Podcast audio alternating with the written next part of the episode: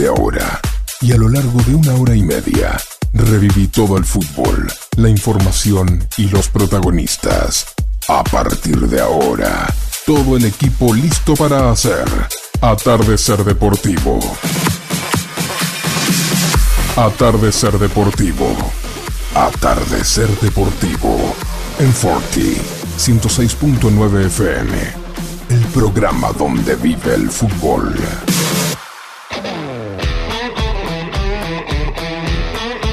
Bienvenidos a este nuevo especial de mitad de semana de Atardecer Deportivo con otra gloria sí, de nuestro fútbol y por supuesto no estoy solo, estoy con el capitán de este equipo, el de Atardecer Deportivo, que es el señor Jorge Mazola. Mazola, ¿cómo andás?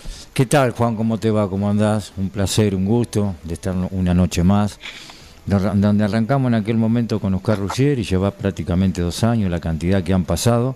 Y hoy tenemos un lujo extraordinario, sensacional. Qué pedazo de jugador, pero más que nada la humildad que tuvo para con nosotros, eh, porque él hoy está dirigiendo en Bolivia, que ya vamos a llegar a ese tema, y sinceramente cuando la gente te tiende así, a nosotros que somos del interior, nos pone muy bien.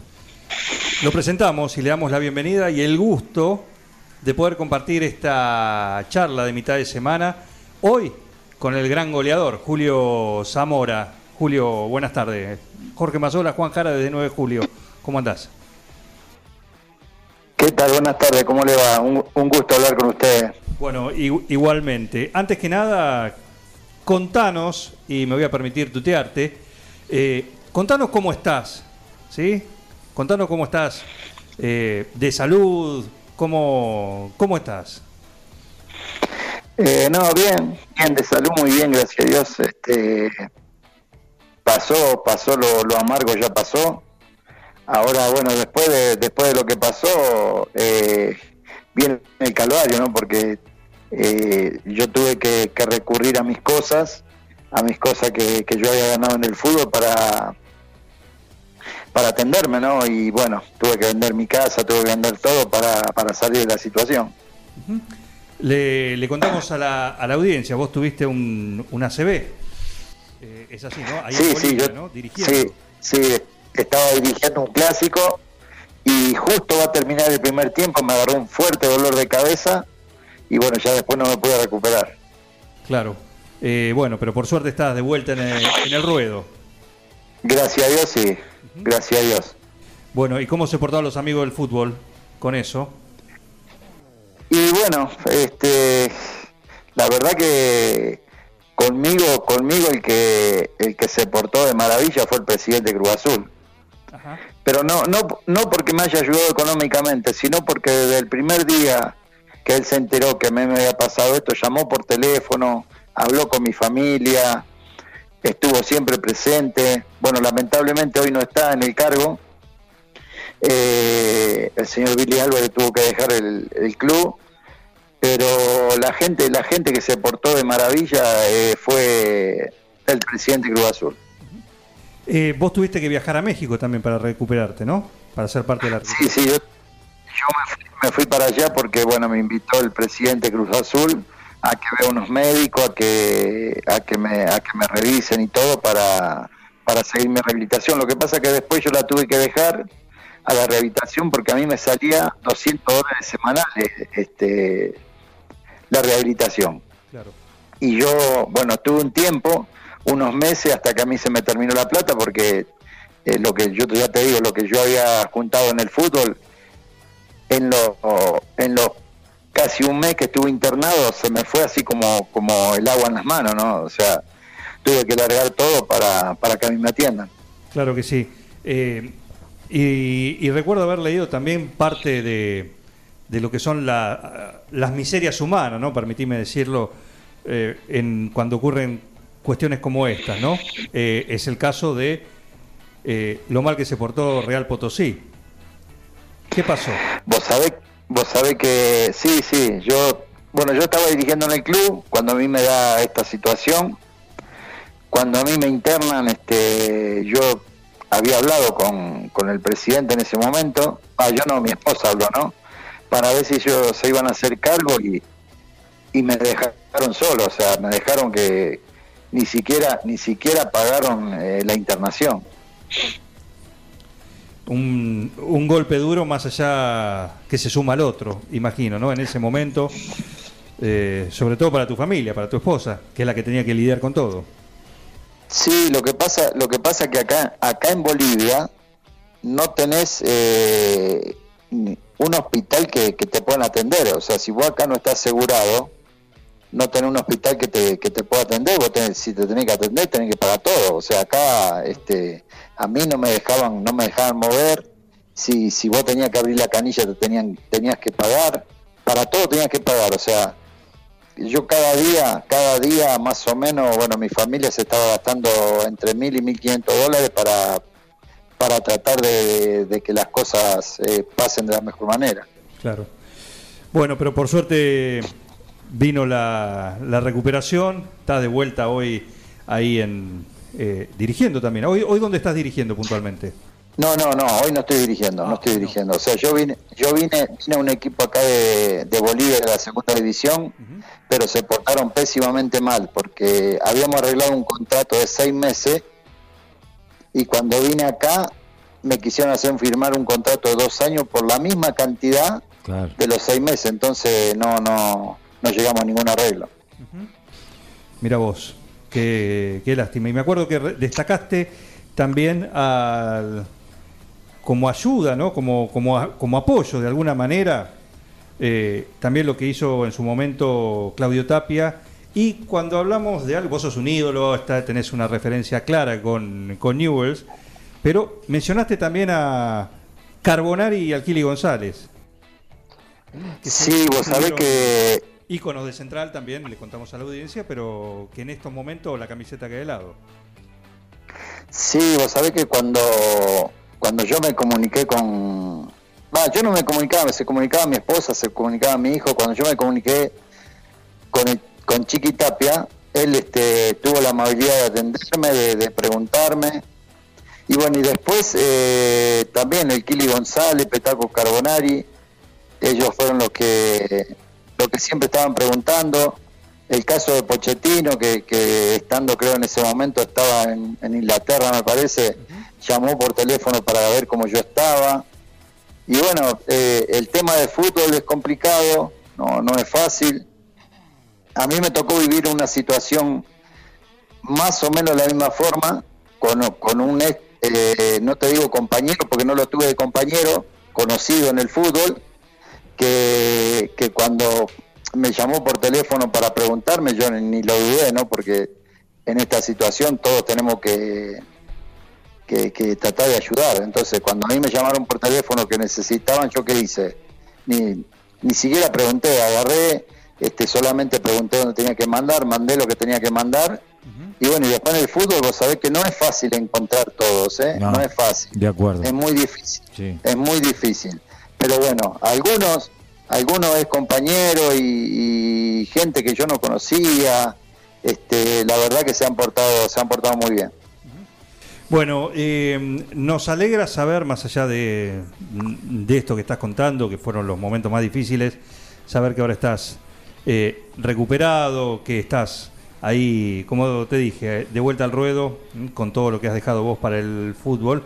Y lo que nos gusta hacer en estos especiales mitad de semana justamente es que el protagonista nos cuente, llevarlo a, a dónde arrancó todo con la pelota, porque se conoce todo lo que dejaste pero quizás no todos conocen ¿sí? o recuerdan la gran trayectoria que tenés y sobre todo los comienzos vinculado a News All Boys desde chiquito.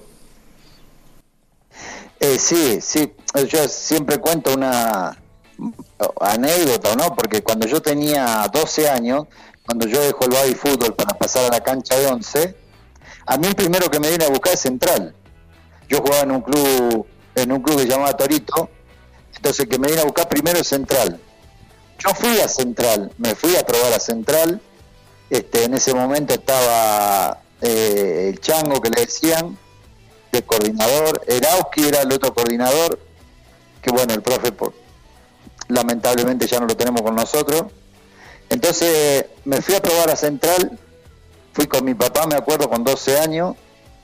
Yo quedaba en Central, quedaba porque Erauski me dijo que me quedaba, pero no me iban a poner de delantero, o no me iban a poner de volante, de volante contención.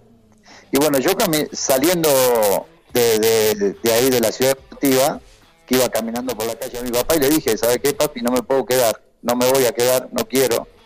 Porque aparte que yo era hincha de Newell, soy hincha de Newell, y así comenzaron mis comienzos, ¿no? Y después cuando a la semana, 10 días, mi mamá trabajaba en una empresa de la 9 de julio, llega con el diario de la ciudad y decía Newell prueba jugadores categoría 66 y bueno, yo me fui a probar y, así quedé en Newell.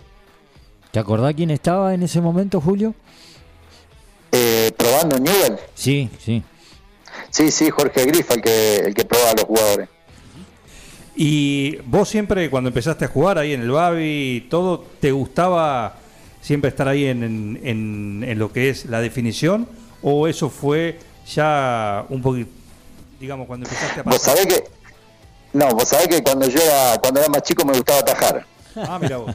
sí, sí, me gustaba. mismo.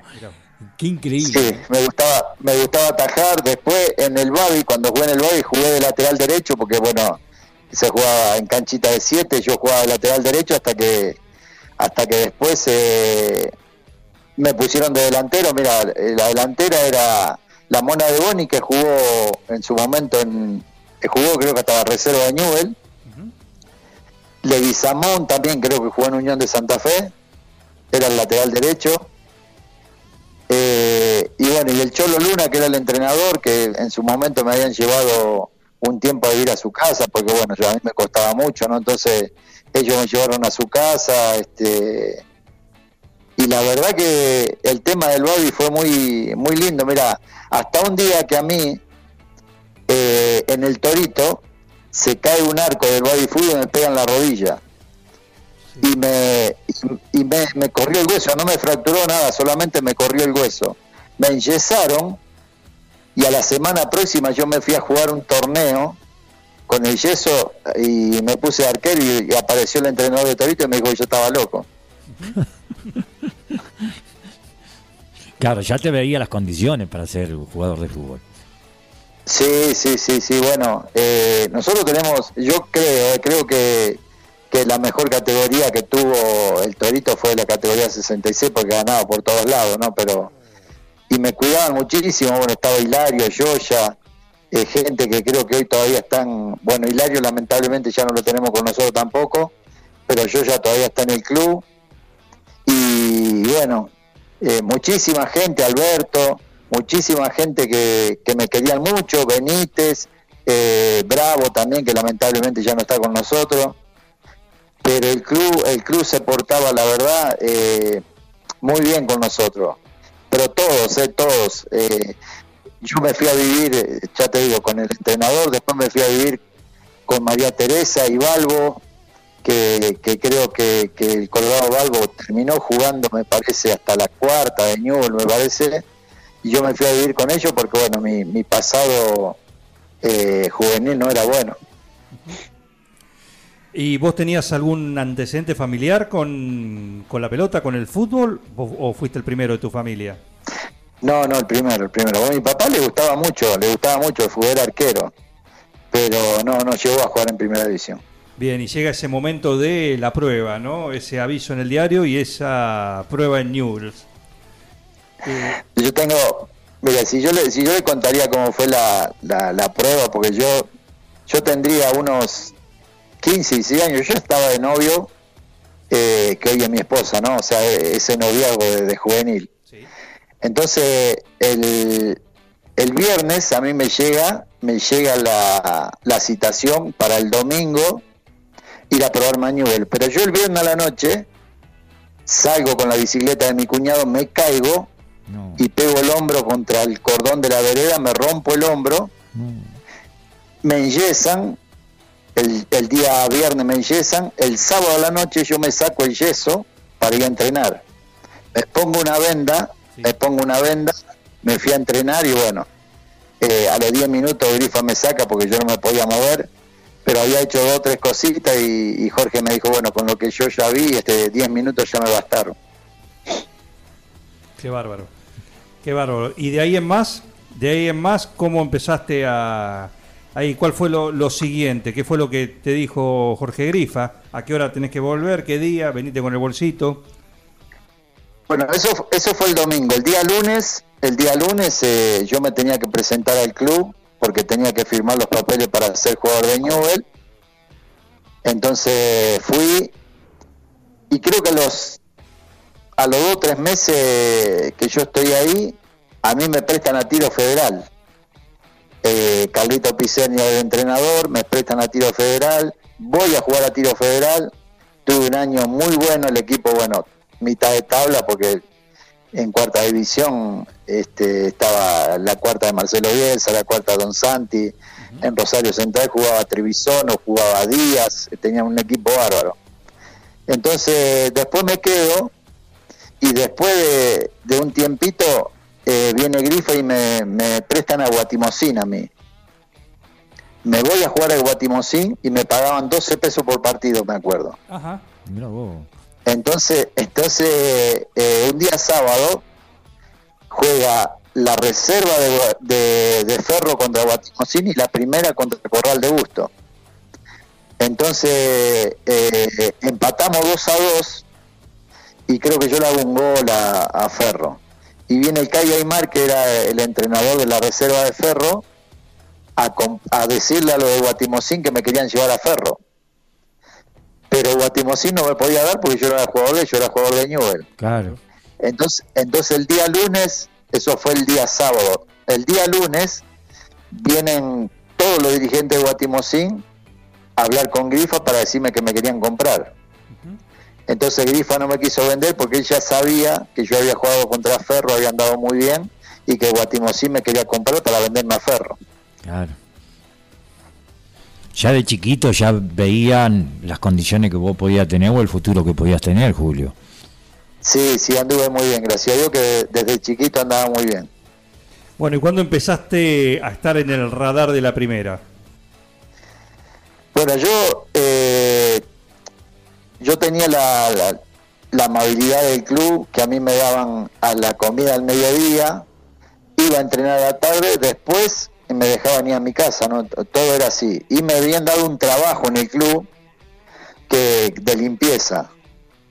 Eh, me hacían trabajar en el club, estaba en el club y después, eh, bueno, jugué en reserva, jugamos contra San Lorenzo, anduve muy bien y ahí tuve la suerte de que, bueno, de que el Indio Solari se fijara, me llevara a Primera División y el primer partido que nosotros vamos a jugar en Primera División es con Argentino Junior.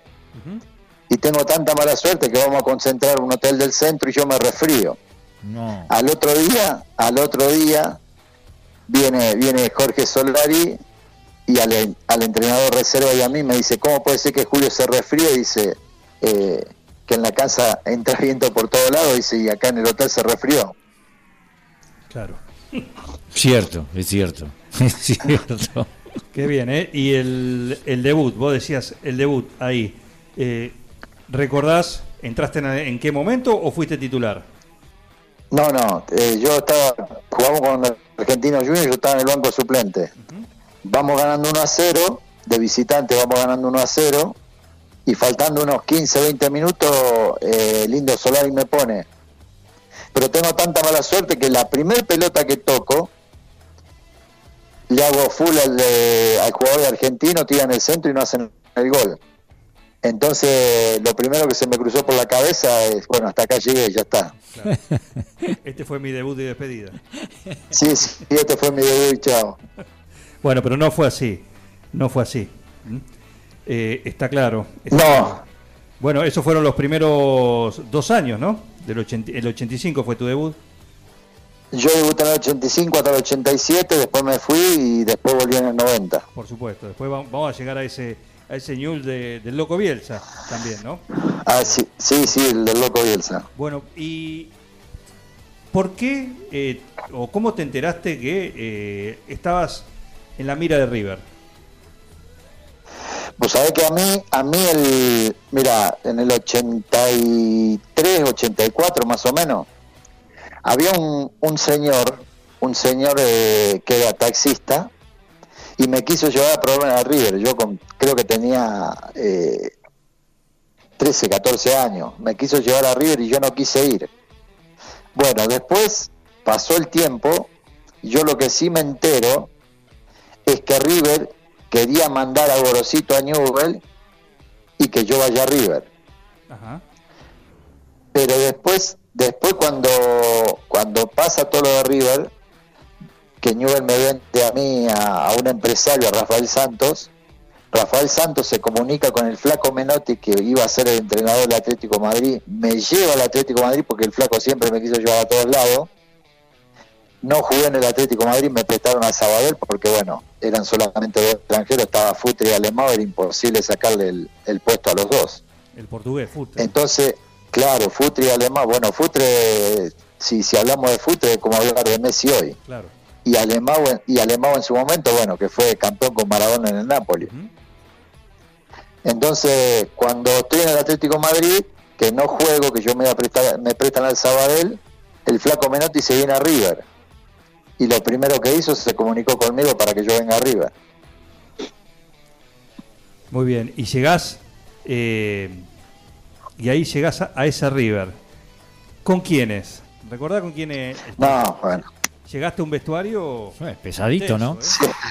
pesadísimo. Mira, yo te voy a, te voy a dar el equipo que, que, que jugó el primer partido contra el Verona, un amistoso. Sí, a ver, anotamos. Atajó el flaco Pacet o Comiso, uno de los dos era. Estaba Basualdo, Sí. eh, Higuaín, Pasarela y Enrique. Claro. En el medio estaba, creo que Batista o Corti, Reynoso, Borghi y Bevilacqua, me parece que era el otro. Y arriba estaba Alzamendi y yo. Terrible. El negro, el negro Palma también estaba. Ahora, Eh, no, no, lo, lo que era ese vestuario eh, era imposible, imposible no admirar. ¿Y cómo era llegar a un vestuario así para vos? Porque vos era, estabas comenzando tu carrera, tres años, dos años, prácticamente tres como mucho en, en la primera. Venías de Newell's, una, una experiencia europea, y llegás a, a- a River eh, con un vestuario de estas características, con unos nenes como recién lo comentaste. Sí, bueno, en ese momento hasta estaba Chilaver, estaba Ruggeri, que después se fueron a Logroñé los dos. Este, no, y era un vestuario en el cual de muy buena gente, muy pesado, pero de muy buena gente, que no, no hicieron sentir eh, que uno recién llegaba, lo hicieron sentir a uno muy cómodo. Porque yo llego con el Negro Palma, que el Negro Palma es de Rosario también, nos conocíamos de Rosario, y la verdad que en el vestuario me hicieron sentir muy bien. Bueno, eh, Basualdo también. Basualdo era de Newell's. claro. No lo- Sí, Basualdo, Basualdo llegó después, el segundo año llegó Basualdo, junto con Balbo, con Batistuta. Claro. Bien, claro, interesante, interesante eso. ¿Tenés alguna anécdota? Bueno, vos decías, el flaco Menotti siempre te quiso llevar, siempre te tuvo eh, bajo, bajo el ala o en la lista de, de preferidos. Pero acá han pasado, por ejemplo, el Vichy Borghi pasó acá por este especial y nos contó alguna anécdota con, con Menotti, ¿no? Con y con la con Batista. particularidad Batista también. pachorra, ¿no? que tenía el, el, el Vichy. Eh, Batista también, y creo que, ¿quién más? Otro que, que estuvo ahí, eh, que también, el, Enrique. Ah, el negro Los dos Enrique. Enrique. Los dos también, Enrique. Alguna, Los dos Enrique, sí. algu- alguna Héctor y-. Siempre con Menotti ahí en River, siempre alguna perlita no, nos contaron. ¿Vos tenés alguna? No, vos sabés que la, la que más recuerdo, eh, nosotros te- siempre estábamos todo, todo el día juntos con el Negro Palma, siempre estábamos juntos. Y teníamos un amigo, Norberto, que tenía una heladería cerca del club, y todas las tardes nos íbamos a juntar, cada vez que terminábamos el entrenamiento nos juntábamos, íbamos a, la, a la heladería a tomar mate, y un día nos dice, justo caímos al mediodía, y nos dice, ¿no me llevan hasta el banco acá a la calle Cabildo, que tengo que hacer un trámite? Bueno, el Negro Palma tenía una coupé fuego, eh, color manzana, con los vidrios polarizados. Llegamos al banco, se baja nuestro amigo, se va al banco y nosotros quedamos en la puerta los dos con el auto en marcha. Entonces, entonces estábamos los dos ahí y se me acuerdo que se paran un auto adelante y uno atrás, todos policías. No. Entonces se bajan, se bajan con la, se baja con las armas. Mira, si, un día, si un día le hacen una nota al Negro Palma, pregúntenle por esta, por esta situación. Entonces, entonces se baja con las armas y apuntando. Entonces yo qué hago? Me bajo y me siento en el cordón de la vereda. y le, y le dicen al negro Palma que estaba bájese del auto por favor y el negro en vez de en vez de bajar el vidrio lo subió entonces le entonces le cargaron le cargaron las armas entonces entonces preguntan bájense bájense y el, y el negro me decía, eh, Julio, decile quiénes somos, decile quiénes somos. Y yo le digo, negro, le llegamos a decir quiénes somos, nos llevan de, entrada a la comisaría. Y bueno, quedó, y nos quisieron llevar preso, bueno, después supieron quiénes éramos, todos nos largaron, pero bueno, es, eso, eso fue de una risa porque eh, todo apuntándonos con las armas y el negro Palma sentado arriba del auto con el auto en marcha. Claro si algún día si algún día le hacen una nota pregúntenle sí. tranquilo que ya lo anotamos ya lo, anotamos. Estamos, en este miércoles en esta noche miércoles en el especial de mitad de semana de atardecer deportivo compartiendo esta linda charla con eh, el enorme Julio Julio Zamora. ¿eh? Qué momento, ¿no? Qué momento, ¿no? Nunca más te subiste ahí cuando ibas con el negro Palma No, sí, sí, sí, subía, subía, pero siempre, siempre, siempre nos pasaba algo, siempre nos pasaba algo con el negro. Esas son las cosas lindas que quedan, ¿viste? ¿Y te gustaba, te gustaba entrenar? ¿Cómo eras el, durante la semana? No, sí, sí, me gustaba, me gustaba. Lo que a mí no me gustaba mucho es hacer fútbol. Mira vos, al partido. No, no me gustaba. No, no, pero no me gustaba hacer fútbol, no porque porque a mí me daba cosa de, golpearme con un compañero, de, de, tener, de tener que hacer algo, sí me daba cosa, no me gustaba hacer mucho fútbol. Mira vos, mira vos. Y, y ahí ya te empezaban, vos venías con eh, Solari, ya lo habías tenido en Newell's, eh, Menotti ahora, que después tuviste a Bielsa, por, por ejemplo, también. Eh, ¿Qué te dejaron? Porque lo tuviste al Coco Basile en la, en la selección también. Eh, ¿Qué te dejaron cada uno de ellos? No, hay un montón de cosas, un montón, porque si vos vas nombrando, vos vas nombrando a todos, o sea, yo arranco con el Indio Solari, el Indio Solari era muy, hoy, hoy hablan de tres delanteros. El Indio Solari ya jugaba con tres delanteros en el año 85. Lo que sí tenía el Indio Solari era que te concentraba, pero alrededor 20, 20 personas que trabajaban con él para que vos, este, si, si iba a la esquina, ya, ya sabían que vos estabas en la esquina. O sea, era la perfección el indio, no te, no te dejaba solo. Después el Flaco Menotti, un entrenador que muchísimo de fútbol, sabe muchísimo de fútbol, este, esos entrenadores que te dan la libertad enorme dentro de la cancha, que vos, que vos este, hagas lo que sientas.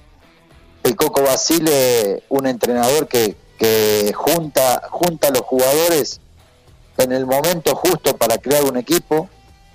Este, Marcelo Bielsa, este, todo, todo lo que es eh, a nivel personal para que no te falte nada, que sepa lo que es eh, el rival, que, que, el rival sepa hasta cómo duerme. Pasarela con un estilo distinto, con un estilo europeo en el cual este muy muy recto, muy nada nada al azar, este Mostaza Merlo, otro entrenador en el cual eh, yo tengo mucho que agradecerle porque a mí en River me ha tratado de maravilla, un entrenador muy muy viable para hablar, este que, que, que de fútbol más allá de que por ahí el equipo no jugaba como a la gente le gustaba, pero nosotros dentro de la cancha nos sentíamos cómodos. Ahora, la cantidad de jugadores, de entrenadores que has tenido, Julio, por Dios, ¿eh? Sos un sí, sos un privilegiado, sí, sí. Porque la verdad que hoy en día, con pasado el tiempo, vos decís, no solamente la trayectoria, sino la cantidad de técnicos que han tenido y que te han dejado un montón de cosas. Sí, vos sabés que eh, de todos los de todos los entrenadores, yo tengo que, a mí, yo cuando lo conozco a Marcelo Bielsa, que yo vengo, vuelvo de River, que soy la única corporación, el primer entrenamiento que yo tengo me toca jugar contra un amistoso contra Central Córdoba. Entonces Central Córdoba estaba un, un ex eh, Newell que era el gato Macat, jugaba ahí en Central Córdoba. Entonces eh, yo tomo la pelota, le hago un túnel y el gato Macat se cae. Y yo me empiezo a reír porque me dio risa como se había caído. Claro, claro. Entonces, entonces al otro día, cuando volvemos al entrenamiento, me cruzo con Marcelo Bielsa en el, en el estacionamiento y no me deja entrenar. Me sacó del entrenamiento. Porque yo el día anterior me había, me había reído. mira vos. ¿Y cómo fue esa charla? A ver qué te dijo. No, no, eh, nos cruzamos y me dice, oye, usted no entrena. Le digo, ¿pero qué pasó, Marcelo? No, no entrena, no entrena. Y agarré, me dejó así, se fue. Y no, y no entrené. ¿Y cuándo te enteraste que era por eso? No, no, porque porque él, él, él me, me dice, no entrena, porque ayer usted hizo un túnel y se cayó, eh, se empezó a reír y a mí esas cosas no me gustan. Listo, chao. Y se pegó media vuelta y se fue y me dejó parado en el estacionamiento. No. Es tan especial, Julio, como se lo ve, cómo se habla, cómo se escucha, cómo actúa, cómo se maneja. Es una persona tan especial, aparte de saber todo lo que sabe de fútbol, ¿no? Y es especial, es especial, es muy especial. Sabe muchísimo de fútbol, pero eh, eh, es, es difícil llevarlo, no es fácil. Eh, estamos dialogando con Julio Zamora en este especial de miércoles de Atardecer Deportivo. ¿Y en, con qué esquema? Porque evidentemente has jugado con, con cada uno de los técnicos que recién mencionaste. Cada uno tiene su, su fórmula, su estilo y, y también en el momento en el cual tenía que armar los equipos, ¿no? ¿Con cuál de ellos te sentiste a pleno? Dijiste acá br- brindé, No, más allá no. los títulos, digo. No, no, no, yo no, no, no era, no, no era un jugador que, que elegía el esquema. Yo el esquema que venía trataba de adaptarme de la mejor manera.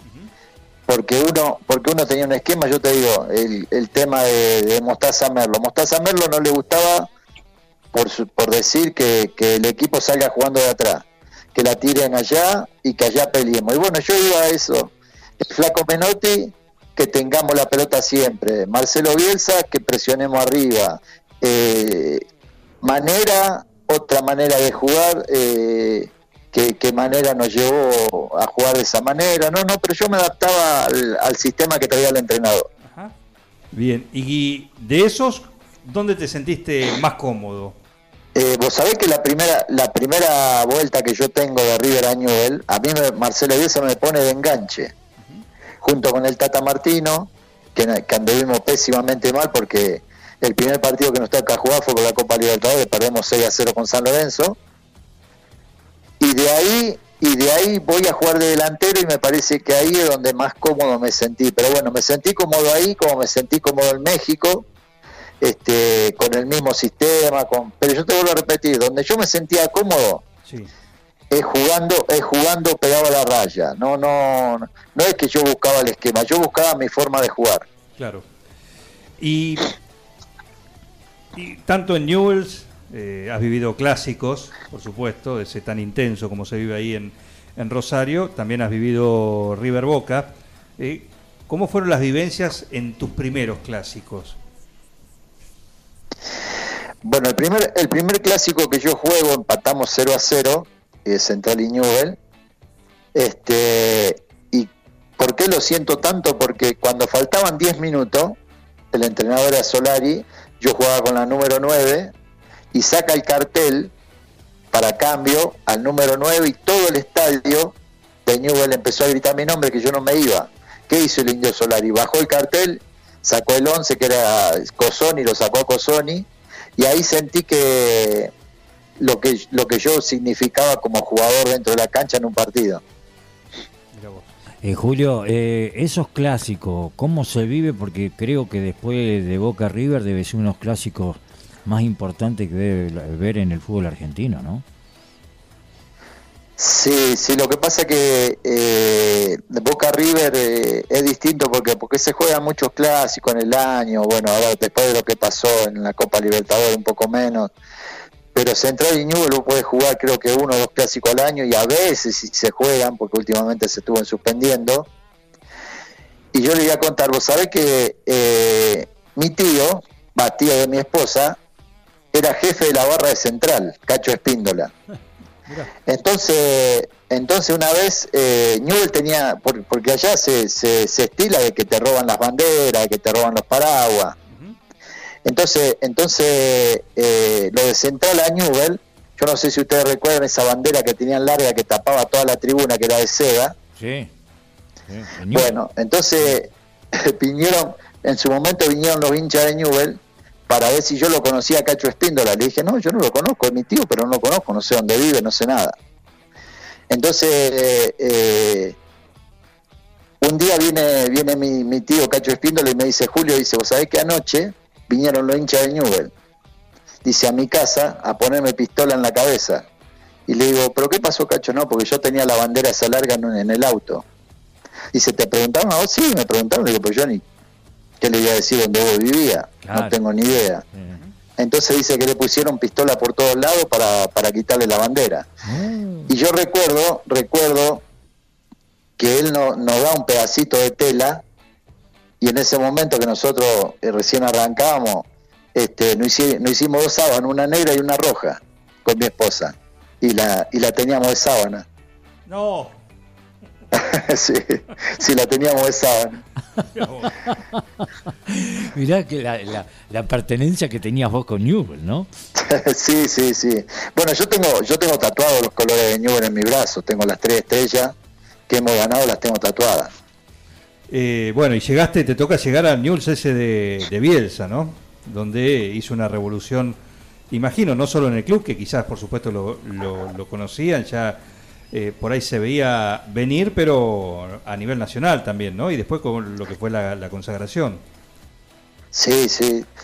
Lo que pasa es que nosotros, nosotros ahí con, eh, con Bielsa en ese momento que yo venía, bueno, que estaba el Tata, que estaba el Chocho, que estaba Scoponi, pero cuando arranca pone dos centrales, uno de 17 y uno de 18 años, que hoy si hoy, uno habla de ellos, Gamboa y Pochettino. Claro. Entonces, bueno, después, después lo puso a Franco, que nadie lo conocía, a Ruffini, a Saldaña, que venía, este, eh, Saldaña debutó, debutó creo que con 22 años, 23 años en primera división. Al Toto Berizo. Y, al Toto Berizo, este, después en su momento vino, vino Boldrini de Platense, vino Mendoza de Paraguay, pero hizo una revolución en el fútbol. Lo que pasa que revolucionó tanto porque el equipo jugaba de la misma manera en todos lados, ni, ni pensaba si jugaba de local o visitante, no, el, equipo salía a atacar donde sea. ¿Y cómo, cómo les entró ese mensaje? ¿Cuánto le costó eh, a Bielsa hacerles entrar ese mensaje a, a ustedes, a sus jugadores? ¿Cuándo lo entendieron? No, lo entendimos rápido, lo entendimos rápido porque él entrenaba de una manera, a mí personalmente me encantaba cómo entrenaba porque no te repetía nunca un trabajo, siempre trabajo distinto, siempre mirando el arco rival, este, eh, no, no, pero el, trabajo eh, que, que, él nos hacía a nosotros lo entendimos rápido porque eh, en ese momento tenía jugadores muy inteligentes, ¿no? Vuelvo a repetir el caso de Giorgia Rossi, del Tata, del Chocho, de Scoponi, de Gamboa, de Pochettino, jugadores muy, muy rápidos de mente y me parece que, agarramos el sistema rápido. Qué pedazo de equipo ese, ¿no? Sí, sí, muy bueno ese equipo. Y yo creo, yo creo que hoy debe ser eh, el equipo que más este, le dio cosa a la, institución. Y debe ser uno de esos equipos que tiene hoy por hoy puedes armar casi el mismo, los mismos 11, casi, ¿no? Es un decir, eh, que hoy son directores técnicos. La mayoría. Sí, sí, la mayoría, la mayoría. o sea, incluyéndote a vos. Sí, bueno, pero eh, bueno, sacando sacando a Ruffini que nunca estuvo o a Yaya Rossi, este, sí, después después los otros sacando a Saldaña también. Después los otros están todo, ligados a, la, dirigencia o a, dirigir, me parece que están todos metidos en ese, en ese sistema. Julio, estamos compartiendo con Julio Zamora, ¿no? Esta linda charla en este miércoles. Nos quedan unos minutitos y yo quiero aprovechar a que me cuentes, eh, meternos en un capítulo interesante que tiene que ver con la selección. ¿Sí? Eh, ¿Cuándo te empiezan a, a marcar desde ahí, desde la selección? No, bueno, eh, cuando a mí me citan a la selección, que fue en el 90, primero, primero a mí me cita Bilardo en el 86, antes de viajar a, al Mundial de México. Yo voy a entrenar, voy a entrenar con Bilardo, estuve muy poquito tiempo porque eh, uno de los ayudantes de, de Bilardo era Pachamé, me voy y a mí me venden al Atlético Madrid y yo voy a voy a la selección, estoy al mediodía como y a la tarde me dice te vendieron. Entonces, creo, creo que Bilardo lo dice en una nota. Dice, Zamora vino a comer nada más acá, agarró, vino, comió y se fue. Y bueno, y después de ahí, y después de ahí, cuando yo llego al Atlético de Madrid, cuando yo llego al Atlético de Madrid, que estaba Jesús Gil de Jesús Gil y Gil de presidente, él me quiere, me quiere, eh, no quiere que yo juegue en la selección para ver si me podía nacionalizar para que yo no ocupe el cupo extranjero en ese momento. Entonces yo le dije que no, le dije que no porque yo quería, el, el sueño mío era jugar en la selección. Así que bueno, después me fui, después volví, después me volvió a citar Bilardo para eh, antes del 90, me volvió a citar, estuve entrenando con ellos, pero después, sí, sí, había dejado el postre y lo comí en el 90, del 86 al 90. Entonces después, después en el 93 cuando dan la, lista para, para la Copa América de Ecuador, el que estaba, el que estaba apuntado era Saldaña. Yo sabía que estaba Saldaña, pero cuando dan la lista me dicen a mí, y Helio Barro, que era el utilero de Newell, me viene a decir, ¿te citaron? No, le digo, Helio, se equivocaron. No, no, dice, ¿te citaron a vos? Bueno, gracias a Dios viajé a la selección, que, que en la Copa América no jugué un partido, porque ustedes saben que, que Basile es muy caulero, entonces, el primer partido que, jugamos, jugamos con Bolivia, que fue cuando se fracturó Franco. Ah, sí. Mi bolsa, mi bolsa, mi bolsa de, la ropa estaba arriba de la mesa. Entonces, cuando, cuando pasamos por ahí, ¿qué hace Basile? Agarra y la tira abajo de la mesa.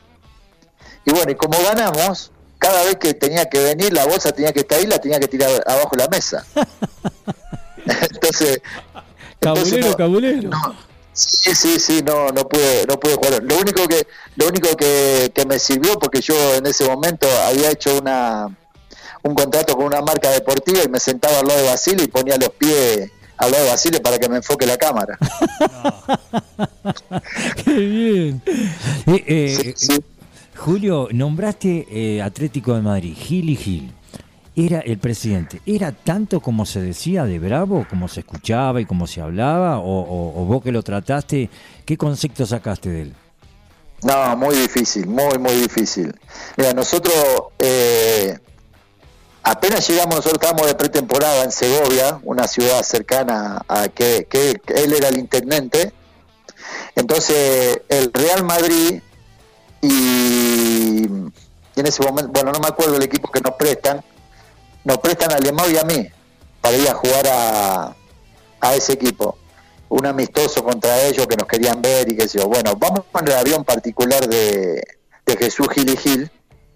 Entonces, cuando tenemos que bajar, hay dos montañas, ¿no? Que, y el aeropuerto cerquita. Cuando el avión va a dar vuelta, medio como que se tambalea y se iba contra una montaña y subió. Entonces cuando bajamos, cuando bajamos en el aeropuerto, lo primero que hace, se bajó Jesús Gil y Gil y dijo a, a los pilotos, tú y tú no trabajan más conmigo, lo despidió a los dos. No. sí, sí, lo despidió.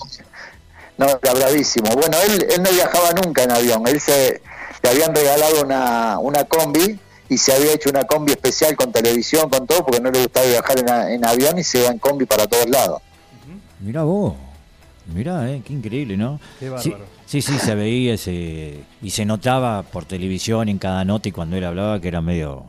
medio Sí, sí, era muy, era muy especial, era difícil. Bueno, ahí, ahí en, en, la pretemporada de Segovia, que el entrenador era Menotti, estábamos de pretemporada, y el, un día a la semana eh, estábamos comiendo y a las nueve y media dice, bueno, paren la cena todo, y sabe quién nos trajo a Paloma San Basilio en ese momento, nos trajo para que nos cante directamente a nosotros, a todos los jugadores.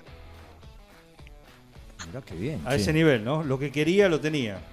Sí, sí. Sí, sí, lo, lo, lo que el equipo quería lo tenía. Qué importante, ¿no? Eh, personajes así varios, ¿no? En tu carrera. ¿O este fue el máximo? Sí, sí, un montón. No, no, mira, nosotros, nosotros cuando estamos en el Atlético de Madrid, eh, los días domingos nos daban libre, pero los jugadores que, bueno, que eran de ahí se iban cada uno a la ciudad, entonces eh, se queda Zamora, eh, Rubio, que era el que era el enganche, y dos o tres jugadores más. Y nos vamos a, a comer con el embajador argentino que estaba en, en España. Entonces, vamos a comer gambas, me acuerdo. Me acuerdo clarito porque... Y entonces a mí, yo la primera vez que, vos imagínate, la primera vez que salía de, de la Argentina y, y en la mesa eran cinco o seis tenedores para, para cambiar comida. Entonces nos traen las gambas. Nos, ¿Cómo te nos traen las gambas. No, yo, yo comía, yo esperaba que empiecen a comer los otros para empezar a comer yo. Está muy bueno eso. Entonces, no, nos traen, nos traen las gambas que, y, y me dice, vos poner el tenedor así, abrilo así, ¿qué hago yo? Lo pincho y salta el jugo No. y se me cae todo y se me cae todo encima del embajador eh, No. eh, argentino. No, Lo, ensu- lo ensucié todo, no sabes la vergüenza que me dio. Qué bárbaro. Qué bárbaro. Julio Zamora, estamos charlando. Eh, y me quiero meter y quiero escucharte en esto, ¿no? Porque está la anécdota o está el, hecho, ¿no? De que vos jugaste después de aquella Copa América, estabas en la selección, jugaste las eliminatorias eh, y te quedaste fuera de la lista del Mundial de Estados Unidos. Eh, y acá quiero que aparezca y que lo cuentes vos. Eh, Maradona, que tuvo, tengo entendido, un gran gesto con vos. Sí, lo primero, lo primero que, pasa eh, con Diego en el 93, cuando a mí me venden a Cruz Azul, él llega a Newell.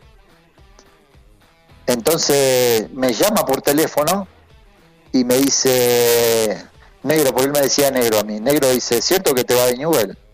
Le digo, mira Diego, le digo, lo que pasa es que me vendieron y bueno, estoy viajando. Él llegó, él llegó un día sábado y yo me iba el domingo. Entonces me dice, no, vos no te podés ir, negro. Dice, no te podés ir porque, bueno, yo estoy llegando a Newell, queremos hacer un equipo para salir campeón, qué sé yo. Bueno, yo me voy a México, me sigue llamando por teléfono, que si no me había arrepentido de, de, de pegarme la vuelta. Bueno, yo llamo a los dirigentes de Newell y le digo, eh, me quedo en Newell. No, pero ¿por qué te quedas en Newell? No, me quedo en Newell porque me llamó Diego y yo quiero jugar con él. Entonces me dice, no, pero lo que pasa, Julio, dice que dieron la plata. Le digo, bueno, devuélvanla, devuélvanla que yo no me voy. Así, pero bueno, me tuve que ir. Entonces cuando estoy allá, que, que a él lo citan a la selección para jugar con Australia, porque a mí me sacan de la selección cuando perdemos 5 a 0 con Colombia, Ajá. lo traen a, lo traen a Diego y, y yo estoy en México. Entonces él me llama por teléfono después que se jugó el partido con Australia, que se ganó 1 a 0 con gol de Balbo. Me llama por teléfono y me dice, Negro, dice, mira, dice, yo no me puedo llevar el premio de la selección porque jugó un partido. Vos te comiste eliminatoria, Copa América, qué sé yo. Dice, hay un premio, dice que para cobrar y yo te quiero dar la mitad, dice, porque vos te comiste eliminatoria todo, así que me dejó la mitad del premio y yo pasé por AFA como a los seis meses y bueno, cobré el premio ese y, y bueno, después después yo hablaba con Diego, este... de- Sí, sí, estaba, estaba ahí. Ahora, Y vos sabés que cuando, cuando empezó el problema con Diego, que creo que fue en Uruguay que empezó a... Yo me iba, iba, a, via- iba a viajar con mi esposa a Cuba para ir a verlo, porque yo a Diego lo, lo adoré toda mi vida.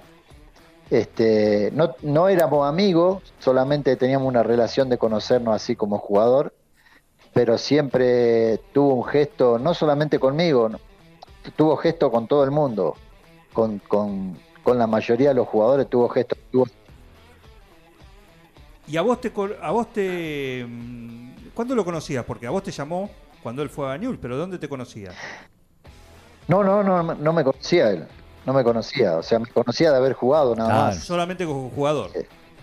Sí, solamente como jugador. Yo tengo, tengo una, una cosa que yo después le fui a pedir perdón a Diego cuando, creo que cuando Diego vuelve eh, a Boca, nosotros jugamos Ñul y Boca, nos ganan 2 a 1 eh, con un gol de penal de él que, que, no fue que no fue penal, que cobran porque no sé.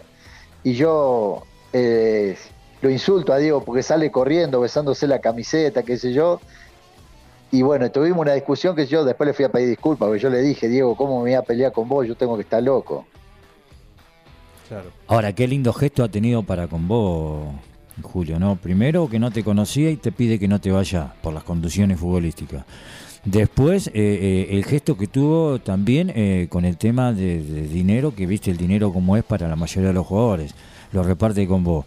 Y bueno, y después de, lo que vos decís que te equivocás, el tipo cómo actúa, o sea, en el fondo eras bueno y eras sano, ¿no? No, sí, sí. Lo, lo que pasa que, yo te vuelvo a repetir, yo no era amigo de Diego, yo era conocido nada más del fútbol, pero yo tenía un gran cariño por Diego, que, que para mí va a ser y será el mejor del mundo siempre, eh, va, por encima de todos. Me parece que, lo que Diego significaba para, para los jugadores, porque yo cuando estuve, cuando estuve en la selección, me acuerdo que, él tenía un roce con Grondona y cada vez que Grondona venía a, a la cena de la selección, Diego se levantaba y se iba y a mí me daba cosa porque eh, que se levanta el mejor del mundo, el que se vaya me parece que eh, no, no, no quedaba bien. Entonces decía que, que nosotros de, la parte nuestra teníamos que hacer algo. Julio, eh, ¿cuándo sentiste que empezaste, se acababa el, el hilo, no? El hilo del Julio Zamora futbolista. Bueno, yo, yo vuelvo de, de México a, a Newell en el 96 hasta el 99 casi, cuando, cuando a mí, eh, porque yo tengo un gesto con, con Newell en ese momento que me pide, me pide si le puedo prestar este un dinero para pagar los sueldos porque no, no le alcanzaba. Bueno, yo se lo presto y me da unos cheques, que los cheques vinieron de vuelta, ah. eran, eran voladores entonces, y ahí, bueno, el presidente se enoja conmigo porque porque yo tuve que poner un abogado para cobrar esos cheques. y ahí se enoja conmigo en el 99, no me deja estar más en el club y bueno, ahí yo, yo sentí que ya mi carrera futbolística se había terminado, se estaba terminando. Ahora, todavía que vos le haces un favor al presidente, a la institución, a tu compañero, todavía él se termina enojado porque vos reclamás lo que pediste. Sí, sí, se, se enojó, se enojó porque, bueno, y si no, si ustedes lo tienen ahí a Ribolsi, pregúntenle porque él era el manager de, de Newell en ese momento. Que tuvo que venir a decirme que el, tuvo que venir a decirme que el presidente no me dejaba entrenar. Estuvo. ¿López era? Eduardo López, sí. Claro, bueno. ¿Con quién no tuvo problema ese, no? Mm. ese, ese, era casi como Jesús Gil y Gil acá, ¿no? Pues sabe que a mí eh, me toca, yo era el capitán en ese momento, del 98, 99, era el capitán, y, bueno, y no cobraba, hacía como 6, 7 meses que no cobrábamos. Entonces los jugadores me venían a preguntar a mí. Entonces yo un día lo llamo, le digo, Eduardo, porque yo tenía una buena relación más allá de lo que había pasado. Le digo, Eduardo, este, y hacía como 6 o 7 partidos que no ganábamos, ¿no? Entonces le digo, Eduardo, le digo, mira, este, mañana hacernos el favor de pagarnos, este, bueno, eh, decirle, que mañana a las 12 vengan a cobrar. Bueno, nos presentamos todos, paso yo primero y me hace pasar a la oficina de su negocio y estoy hablando con él y abre, abre el cajón, abre el cajón de, de su escritorio y saca un arma. Entonces lo pone, lo pone arriba del escritorio y me dice, ¿qué quieren cobrar? Decirle que le ha pegado un tiro en la pata a cada uno. No. ¿Qué, quieren venir a cobrar? No. Se acabó la negociación. Ah, bueno. Entonces Se acabó la negociación, sí, no, no hubo más negociación. Era bastante pesado, ¿no? Y era, era bravo, era bravo, no era fácil. Bueno, ya contó acá eh, Claudio Usain también. Claro. En su paso por sí. también en algún momento apurado por cobrar, también, cosas atrasadas. Eh, lo llamó y le dio dos cajas de zapatos. Así, dos o tres cajas de zapatos, ¿no? escuchaste esa anécdota de él que cuenta y, las abrió y eran todos fajos de, de plata, ¿no? Dos cajas de zapatos. Bueno, a nosotros, a no- nosotros no nos dio caja, no nos dio nada. No, el único que puso un arma Sí, arriba, arriba del escritorio. Y cuando saliste de él te viste que decía tu compañero. Yo creo que ninguno ha quedado, pero eh, blanco se ha ido a la, a la No, vuelta. cuando, cuando, cuando le fui a decir, no, me lo- no lo podían creer. Lo que pasa que eh, mis compañeros estaban en la puerta, ¿no? Entonces cuando, cuando yo bajo eh, a decirle, bueno, le toco timbre de nuevo y él ya se había ido por la puerta de atrás. No, por favor. Qué personaje, ¿no? ¿Eh? Qué personaje. Por Sí, sí. favor. Perfecto. Eh, ¿Y ya te picaba el bichito de lo técnico? Sí, sí, cuando, bueno, yo, yo vengo a jugar a Wisterman, a la Copa Libertadores, después me voy a Platense. Vos terminás en Platense. Eh, yo termino en Platense, sí. Pero cuando, cuando yo estoy en Platense, la verdad que me gustaba, me gustaba el tema de entrenador. Eh, yo después del problema que tuve con López, él mismo me ofreció volver a Newell y, y me dio la quinta división, que fui, gracias a Dios fuimos campeones. Tomé la cuarta división, que gracias a Dios también fuimos campeones. Después me dio la primera división de al- alterno, porque eh, ya el, el Bambino Veira eh, ya, estaba, ya estaba contratado para Newell. Después me vine a dirigir a Bolivia y sí, la verdad que el tema de, entrenador me, me gusta mucho. ¿Y por qué se dio justamente esto de- tenés una carrera como entrenador eh, mucho en Bolivia, mucho en Perú también, con un paso por el Olmedo de, de Ecuador también?